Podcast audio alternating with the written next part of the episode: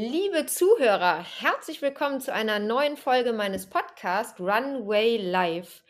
Nach einiger Zeit ist es wieder soweit und mir gegenüber sitzt der liebe Peter Hinoyal. Hallo, lieber Peter. Servus. Hm, servus.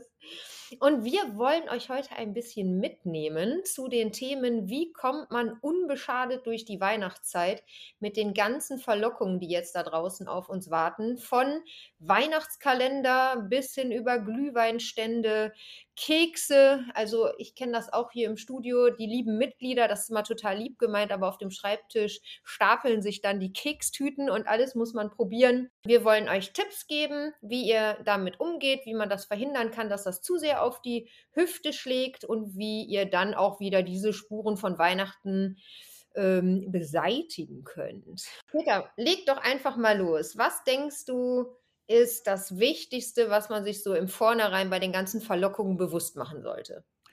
Ich denke, dass wir da einen ganz großen Wert mal wieder auf Esskultur legen sollen ähm, und sich überlegen, was von dem, was ich da an Weihnachten genießen möchte, hat wirklich für mich einen kulturellen Wert, hat für mich vielleicht eine emotionale Erinnerung an Familie oder an Kindheit.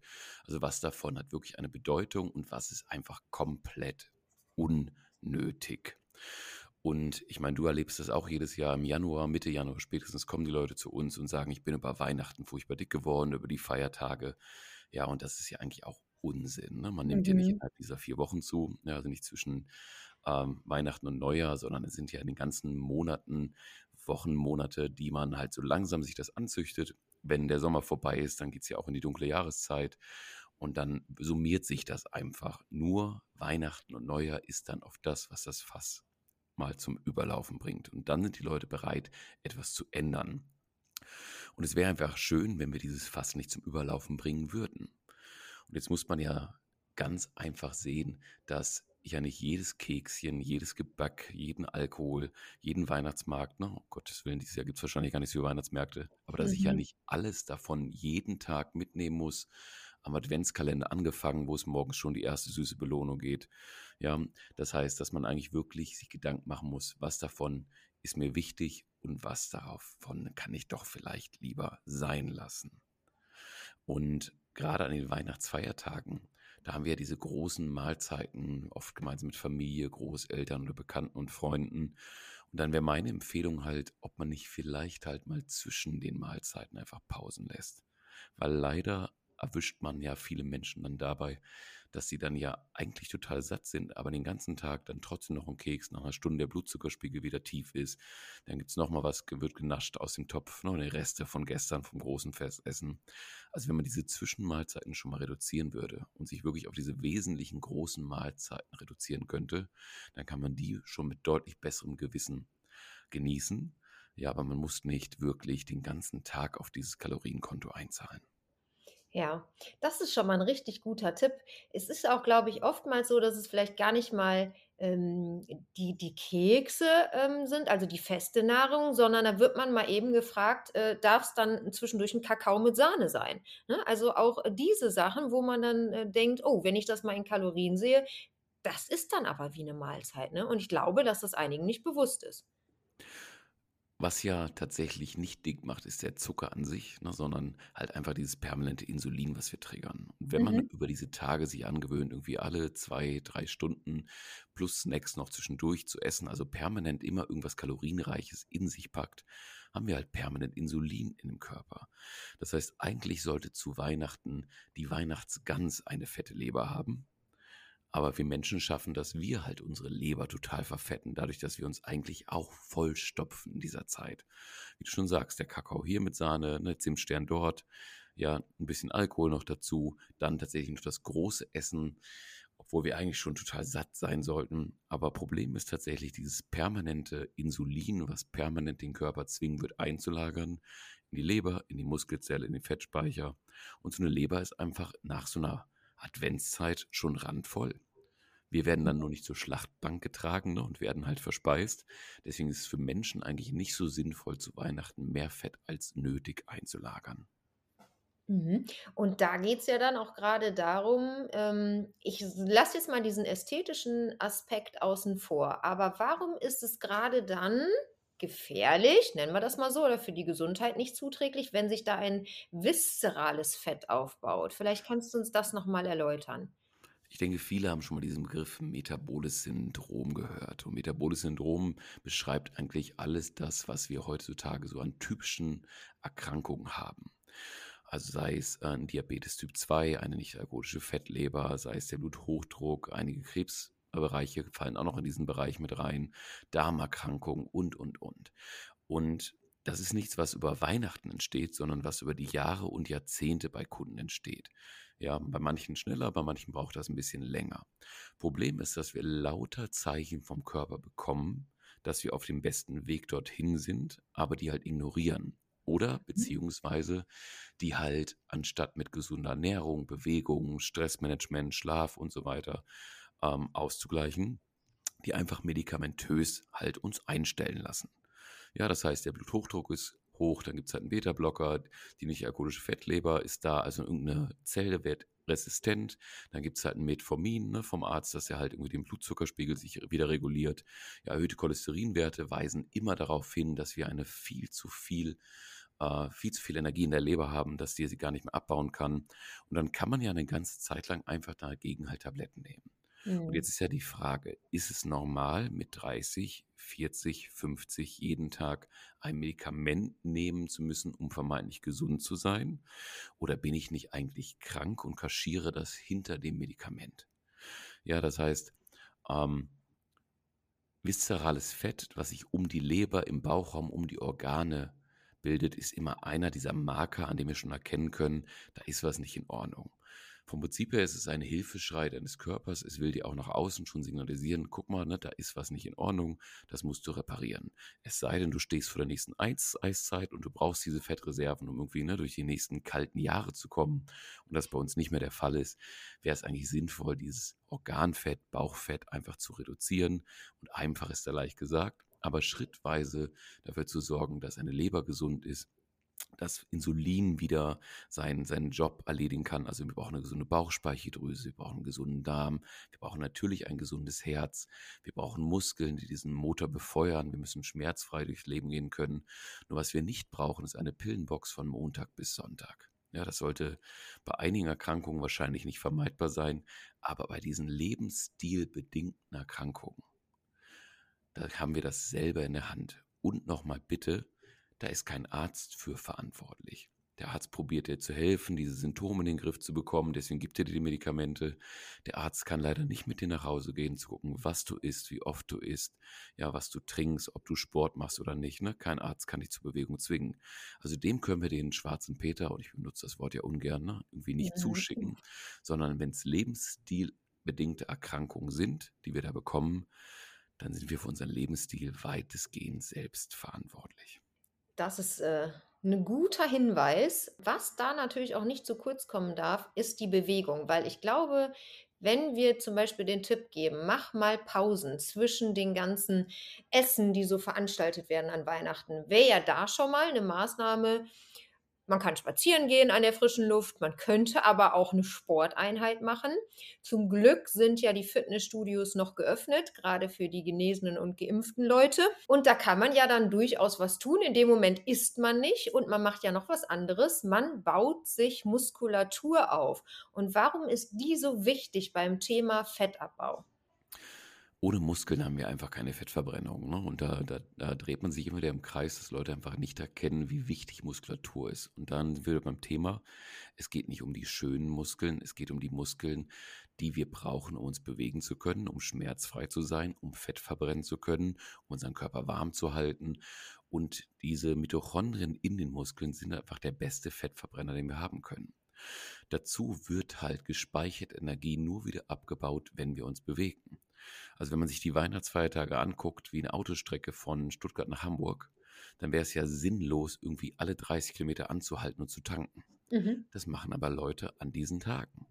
Ja, das heißt, ich müsste zwischendurch mal ein Stück fahren, um überhaupt den Tank mal wieder leer zu bekommen. Und da sind natürlich Spaziergänge toll, Trainingseinheiten sind toll. Durch das Training, gerade durch das Muskeltraining, durch ein gezieltes Muskeltraining, erhöhen wir die Insulinsensitivität. Das heißt, dass das die aufgenommene Energie und vor allem der Blutzucker gescheit verräumt wird und dass nicht zu viel dort landet, wo wir es nicht haben wollen, nämlich in den Fettzellen. Ja, das heißt, erst wenn eine Leber wieder etwas losgelassen hat, wird die auch sinnvoll wieder etwas einlagern wollen und wird dann auch, und die Funktion der Leber sind Entgiften, Lagerung, Umbau, Verteilung, damit die auch das wieder dorthin verteilen, wo es gerade benötigt wird. Weil von außen ist es schwer zu sagen, welche Zelle gerade Zucker benötigt oder Energie mhm. benötigt, ne, beziehungsweise Glucose. Und das kann der Körper nur selbst regulieren, wenn dieses Zusammenspiel halt auch in Funktion ist. Und da spielt Muskeltraining eine wichtige Rolle, da spielt Alltagsbewegung eine wichtige Rolle, da spielt Schlaf eine ganz wichtige Rolle. Ja, und natürlich auch, wie oft ich Energie überhaupt in den Tank packe. Und leider ist das ja nicht nur zu Weihnachten so, packen wir generell zu oft Energie rein. Können wir da vielleicht einen konkreten Anhaltspunkt geben? Würdest du sagen, sind es eher vier Stunden, eher fünf Stunden? Lass uns doch da mal einen 'n konkreteren Tipp geben für die Leute, die das brauchen. Wie lange man Pause machen sollte dazwischen, ne? Das kann Mhm. man im Stoffwechsel ja unheimlich schwer auch von außen sehen, genauso Mhm. wenig wie die wie die was die Zelle da benötigt. Aber, ähm, generell wäre es halt so diese 5 Stunden Pause, sagt man so pauschal. Mhm. Ja, und ich würde das gar nicht gar nicht so sehr reglementieren im Sinne von, dass ich jetzt nur noch um 7, um 12 und um 17 Uhr esse. Das muss ja immer in den Alltag der Menschen passen. Richtig. Aber wenn man einfach halt anders ansetzt und sagt: „Okay, Snacks gibt's bei mir nicht.“ Ja, weil wofür brauche ich einen Snack? Wenn ich morgens aufstehe, ins Büro fahre, mich an den Rechner setze, um 7 Uhr gefrühstückt habe, müsste ich um 9:30 nicht schon wieder tanken. Das macht relativ wenig Sinn, es sei denn, da ist Mhm. Pause und aus Gewohnheit und aus Genuss und du hattest gerade Stress und hast ein emotionales Essverlangen nach einem Snackers, ne? Das heißt also, da würde ich einfach Pause lassen. Ob es dann 12 oder 1 wird, wo du Mittag isst, ist doch vollkommen egal. Hauptsache, wir haben schon mal dazwischen keine kalorienreichen Getränke, nichts, was Insulin auf den Tagesplan lockt und keine Nahrung, die irgendwie Kalorien bringt. Ja? Dann am Abend ja genau das gleiche, ob es jetzt 17 oder 19 Uhr ist. Das muss ja in deinen Alltag passen. Ob es mal drei Stunden und mal sechs Stunden waren, ist auch vollkommen egal. Aber in den 70er Jahren hat man einfach dreimal am Tag gegessen. So, wie das in deinen Alltag passt, vollkommen egal, aber ist doch nur mindestens dreimal am Tag oder, sorry, mindestens das falsche Wort, ist doch maximal dreimal am Tag dann sieht die Welt doch schon mal ganz anders aus. Dann haben wir zwangsweise Esspausen zwischen drei und sechs Stunden oder so und haben vor allem die wichtigste Esspause, nämlich dann, wenn wir schlafen. Ja, und wenn man sich Studien anguckt, wo man Leute hat äh, tracken lassen, wie oft die am Tag was essen. Und die sollten wirklich alles fotografieren und aufschreiben, was kalorienreich ist, was den Weg in den Körper findet. Und da gibt es Studien, die bei manchen Menschen gezeigt haben, dass sie nicht fünfmal oder sechsmal am Tag snacken, sondern bis zu zwölfmal. Das heißt, zwölfmal am Tag wird Insulin auf den Tagesplan gerufen, die Leber wird ständig gemästet, die Zelle wird ständig angegriffen, Blutgefäße werden ständig angegriffen. Der Körper hat total verlernt, überhaupt mal wieder körpereigene Energie zu verbrennen. Also nachts eine lange Pause zwischen 10 und 12 Stunden, zwischendurch irgendwas zwischen 3 und 6, 7 Stunden machen, dann sieht die Welt schon ganz anders aus. Super, das ist ein sehr guter Tipp. Was mir in dem Zusammenhang noch einfällt, Peter, ich werde oft gefragt ja, aber wie sieht das denn aus mit 'm Stück Obst zwischendurch? Jetzt ist es ja auch so, ne, wir haben schöne Äpfel um diese Jahreszeit oder die die Mandarinen, ne? Die sehe ich jetzt auch oft überall rumliegen.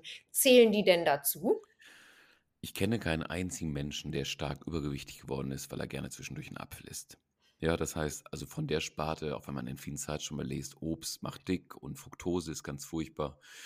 Ich bin ja bei den Fructose wird immer zur Hälfte als Fett in der Leber eingelagert. Deswegen ist zu viel Fructose, zu viel Fruchtzucker halt für uns halt nicht optimal.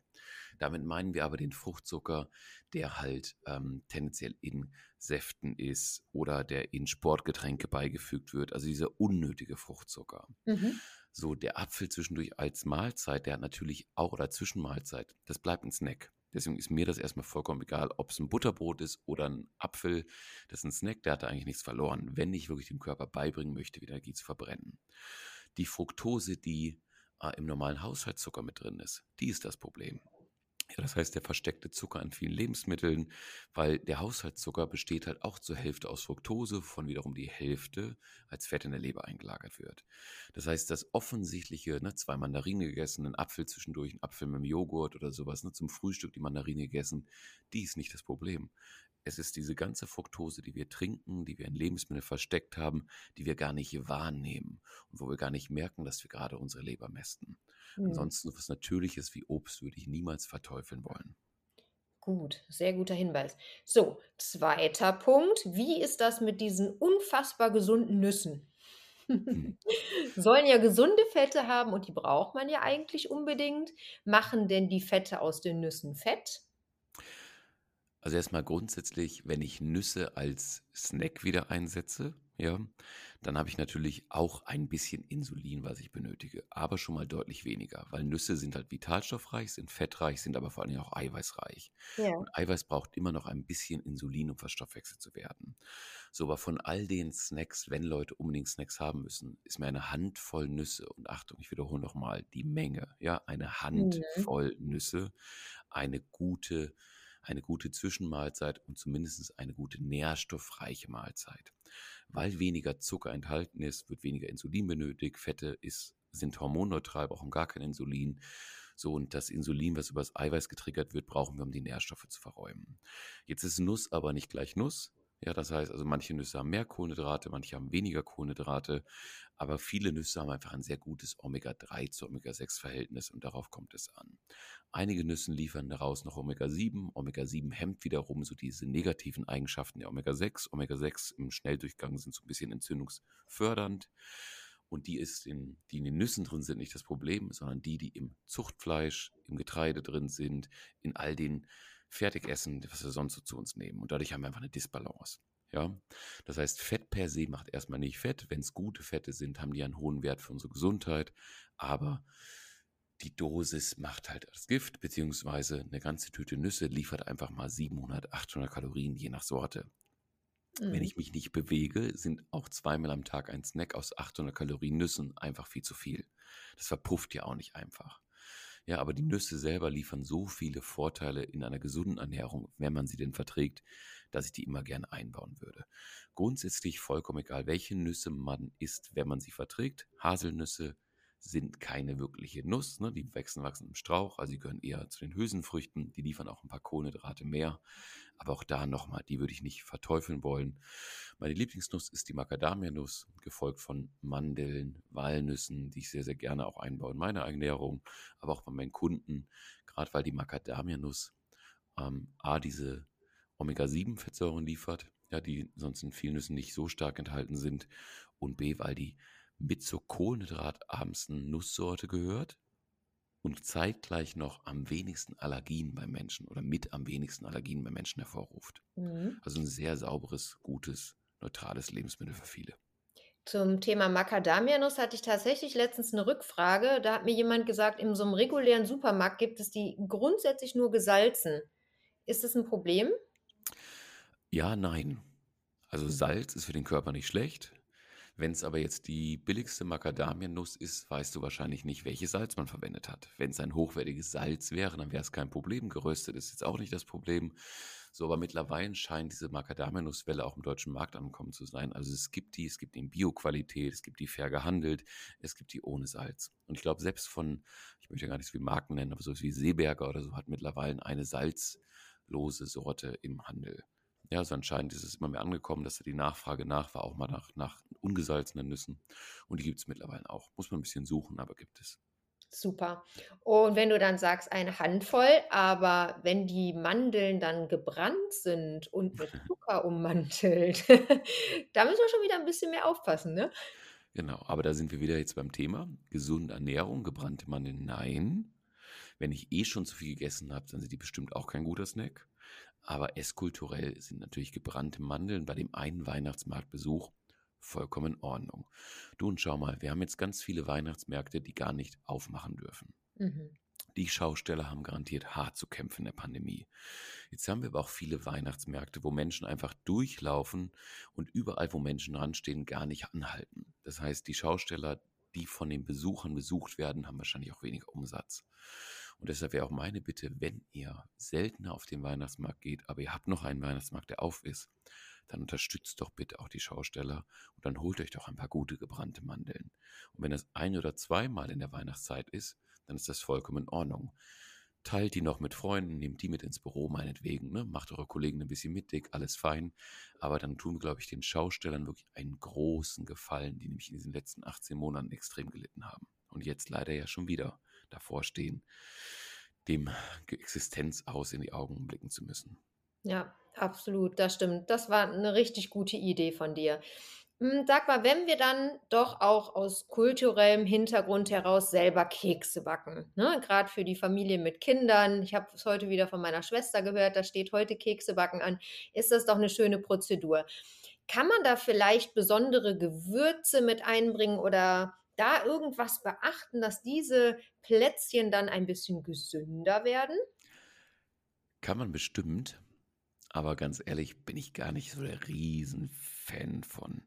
Weil wenn jetzt eine Familie anfängt zu backen zu Weihnachten, nach einem Rezept zum Beispiel von Großmutter, dann muss ich da jetzt nicht irgendwie Zucker oder Erythrit einbauen, muss probieren, den Zucker zu, äh, zu sparen oder sowas, ne, um da mehrwertige Alkohole einzubauen oder sowas. Dann würde ich halt tatsächlich eher ansetzen und sagen, müssen wir denn 17 Bleche von Plätzchen backen, dass wir noch die halbe Nachbarschaft mit durchfüttern können, weil die machen doch eh alle selber auch Plätzchen. Ja, weil genau das ist ja das Problem. Diese Keksdosen sind voll, die werden mit ins Büro genommen, die werden mit ne, zu Freunden genommen, überall kriegt man noch Plätzchen geschenkt und das, obwohl eh jeder, fast jeder zu Hause backt. Ich würde eher in der Menge ansetzen. Mhm. Dafür aber Esskultur leben lassen und das nach Originalrezepten machen.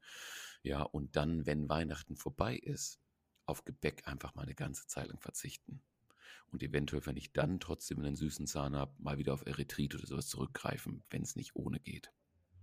Guter Tipp, sehr schön, danke dir. Jetzt habe ich noch eine Frage gehabt und zwar, wenn das Weihnachtsessen dann auch traditionell erfolgt, ähm, gibt es Tipps, dass das Essen etwas leichter verdaulich wird? Klar, die Bewegung, ne, bewegt euch danach und drumherum, aber kann man da was mit besonderen Gewürzen machen? Ähm, Gewürze würde ich da gar nicht so, also ich persönlich würde Apfelessig nehmen. Und da haben wir schon ganz oft drüber gesprochen. Aber ne, schon Großmutters Geheimnis war immer so ein Bio-Apfelessig oder ein Apfelessig damals. Früher war Bio gar nicht nötig, weil es vollkommen klar war, dass es einfach vom Baum war. Mhm.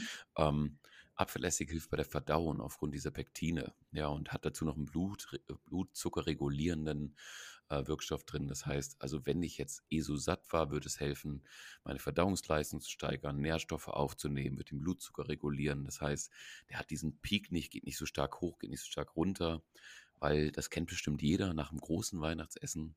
Wenn man dann wirklich übertrieben hat, ist ein kurz ein bisschen übel, weil der Körper gar nicht so viel so schnell verdauen kann. Aber eine Stunde danach findet man sich schon wieder am Keks, am Keks, an der Keksdose, weil der Blutzuckerspiegel so stark abgesenkt ist, dass man schon wieder Hunger hat.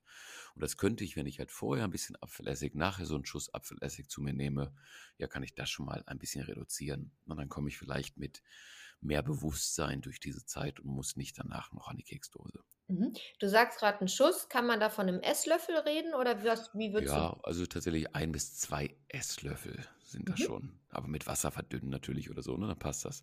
Und ansonsten zu Weihnachtsessen passt Zimt ja immer, ne? Zimt hat einen ganz ähnlichen Effekt. Das kann man natürlich auch mit einbauen.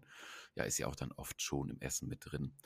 Ähm, wenn man sich ein traditionelles Weihnachten anguckt und je nach ein bisschen nach Kulturkreis, Regionalität und und, und, und auch teilweise nach, nach, nach, nach religiösen Ansichten. Aber dann ist tatsächlich so ein, so ein Weihnachtsessen ja gar nicht, gar nicht so, so, so das, was die letzten Jahre daraus geworden ist.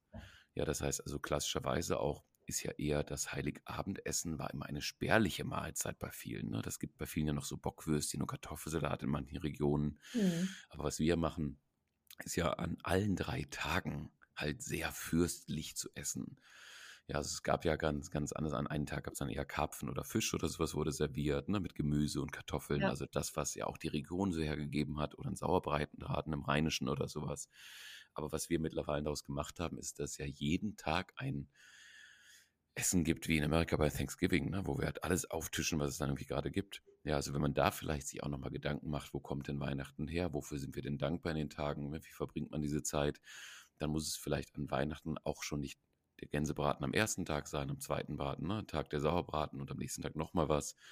Ja, sondern dass man da vielleicht einfach auch sagt, wir gönnen uns natürlich ein wunderschönes Weihnachtsessen, aber an einem der Tage halt wirklich sehr ausschweifend und an anderen Tagen vielleicht schon wieder ein bisschen, ein bisschen auf Sparflamme. Genau, da muss auch die Frauen nicht so lange in der Küche stehen, manchmal ist das ja traditionell noch so, sondern machen macht lieber die ganze Familie zusammen einen wunderschönen Winterspaziergang. Aber wenn man jetzt sich anschaut, wenn man ein hochwertiges Stück Fleisch hätte, also einen guten Gänsebraten aus einer, einer guten artgerechten Haltung und so weiter, dazu den Apfelrotkohl, den es klassischerweise gibt, mit Nelken, ein bisschen Zimt dabei, ne, wenn wir auch wieder beim Thema, und dazu jetzt einfach klassischerweise Kartoffeln oder so, dann reden wir jetzt ja über alles nur über kein schlechtes Essen. Das hat ja mit Junkfood nichts zu tun, das hat nichts mit minderwertiger Nahrung zu tun. Da ist natürlich viel Fett und Kohlenhydrate kombiniert, ne, wenn noch eine Soße dabei ist. Aber auch das ist Esskultur. Das ist einfach ein schönes, hochwertiges Essen und das darf auch jeder genießen. Mhm. Ja, ich glaube, das, das ist auch so. Das hast du schon am Anfang vom Podcast gesagt. Es gibt diese kulturellen Werte, es gibt Dinge mit Bedeutung. Ich stimme dir da vollkommen zu. Die Problematik entsteht zwischendrin, entsteht durch dieses Weihnachtssüße Snacken. Und da haben wir, glaube ich, heute schönes Bewusstsein für gebildet, dass wir da ein bisschen uns mal ja, das genauer angucken, was wir uns so zwischendurch alles reinschieben. Und ich glaube, gerade dieses Weihnachten und jetzt in die Zeit, in die wir gerade wieder reinrutschen, ne, mit all diesen negativen Nachrichten, die wir haben, die quasi tagtäglich wieder uns bombardieren, ja, viele Existenzängste, man weiß nicht, wie es weitergeht, ne? Und, und auch dieser emotionale, wir haben so viele emotionale Streitpunkte gerade untereinander bei den Menschen, Mhm. dass da natürlich Nahrung wieder eine riesengroße Rolle spielen wird, ne? Dass man halt seine Emotionen, Wut, Trauer, Angst, Aggressionen halt dann auch oft über die Droge Essen halt wieder reduzieren wird. Ja, und da muss man einfach aufpassen, dass man nicht in diese Spirale da reinrutscht, ja, sondern dass wir andere Wege finden. Und auch da gilt, ne, ähm, Bewegung, Training kann ein Kompensator sein, ne, ein Spaziergang kann ein Kompensator sein, die Wut Mhm. anders rauslassen und nicht durch Schokolade oder Alkohol. Ja, genau. Wo du es gerade erwähnst, den Alkohol. Wie sieht's aus? Das ein oder andere Glühweinchen. Und ist der alkoholfreie Glühwein denn harmloser als der normale? Da ich beides nicht trinke, kann ich es dir gar nicht sagen. Ne? Aber wo Alkohol drin ist, ist definitiv für die Leber mehr Leistung. Ja, das heißt, also Alkohol wird immer als Zerstörungsgift erkannt, also muss die Leber erstmal den verstoffwechseln. Bedeutet halt, solange Alkohol im Körper ist, findet kaum Fettverbrennung statt, findet kaum Regeneration statt. Also ganz viele wichtige Zellprozesse können nicht stattfinden. So, nur der Glühwein wahrscheinlich nicht so schlimm. Alkohol kommt rein, Alkohol wird abgebaut, Körper erkennt das ja dann zum Teil auch als Energie, den er abbauen muss. Ja, wird sich damit ja, wird sich dessen ja bedienen. Nur was kommt denn dann nach dem Alkohol? Ne, dann ist das Wurstbrötchen am Weihnachtsstand ne, und der Kuchen und die Waffel und so und nochmal vollkommen in Ordnung aus meiner Sicht, das am Weihnachtsmarkt zu machen und dem Schauspieler das auch zu gönnen. Aber das heißt, die Kombination von Alkohol mit fettreicher und kohlenhydratreicher Kost, naja, ist halt für die Hüfte nicht so doll, aber die Häufigkeit. Also wenn ich jetzt jeden Tag nach der Arbeit zum Weihnachtsmarkt gehe und das mache, dann ist es wahrscheinlich nicht so fein. Wenn ich das aber einmal oder zweimal in dieser Weihnachtszeit mache, who cares? Ne? Genießt euren Glühwein, ob mit Alkohol oder ohne. Das kann der Kunde dann ganz für sich entscheiden. Schön. Ja, super. Also ich bin mal ganz gespannt. Ich werde definitiv mal ein Fragetool in der Story einrichten, wie oft denn die Menschen so auf den Weihnachtsmarkt gehen. Ähm, und auf das Feedback zu dieser Folge. Vielleicht, äh, wenn ihr Lust habt, schreibt uns doch einfach mal, was es zu euch, bei euch an den Weihnachtstagen zu essen gibt. Das würde mich wirklich interessieren. Und wenn ihr Interesse habt an einem, dem ein oder anderen schönen Rezept, was Peter und ich auch äh, gerne essen, ja, dann lasst es uns wissen. Sehr, sehr gerne. Und vielleicht einen Tipp noch, weil es ist natürlich schwierig, durch die Zeit zu kommen. Man will auch manchen Leuten nicht vor den Kopf stoßen, die sagen, ich habe selbst gebacken, probier doch mal und so. Das ist nicht einfach, ja. Und ähm, wir wollen auch keinen weiteren Streit provozieren und sowas. Ne? Also wenn eh Stimmung schon schlecht ist. Es wird keinem gelingen, 100% super sauber, nur mit drei Mahlzeiten, mit viel Sport und so die Zeit kommen. Oder ganz, ganz wenig wird es gelingen. Das heißt, nur trotzdem, wenn halt Weihnachten vorbei ist, dann haben wir es ja auch wieder in der Hand. Wir können zwischendurch schon dafür sorgen, dass es nicht komplett eskaliert.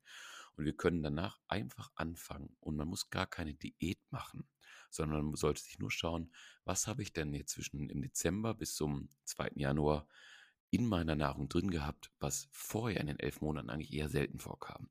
Das ist der Glühwein, das ist das Gebäck, ne, das ist diese ganzen klassischen weihnachtstraditionellen Dinge. Sondern reduziere ich die doch erstmal. Ess wieder dreimal am Tag und lass die Sachen mal raus. Also im Januar kein Alkohol, wenig Zucker, wenig Kombination von Kohlenhydrat und Fett in der Kombination. Und dann werdet ihr sehen, nach so einer Woche oder zehn Tage ist die erste, das erste Wasser wieder raus, wir fühlen uns wieder besser, der Magen-Darm-Trakt beruhigt sich. Ja, ich kann ins Training gehen, noch ein bisschen Energie verbrennen und dann kommt man eigentlich relativ schnell wieder auf Spur. Weil das, was wir alles mehr essen in dieser Weihnachtszeit in Kombination mit wenig Bewegung, speichert auch unheimlich viel Flüssigkeit im Körper. Also man fühlt sich ja oft noch viel, viel dicker, als man tatsächlich gerade dick geworden ist in der Zeit. Also lassen wir das raus, was wir vorher mehr hatten, und dann wird der Körper das selbst regulieren ganz gut hinbekommen. Toll. Und ich wette, alle, die regelmäßig unseren Podcast hören, die werden es eh weiterhin viel leichter haben, einen Einstieg zu finden, dabei zu bleiben und von uns immer die richtigen Tipps zu kriegen.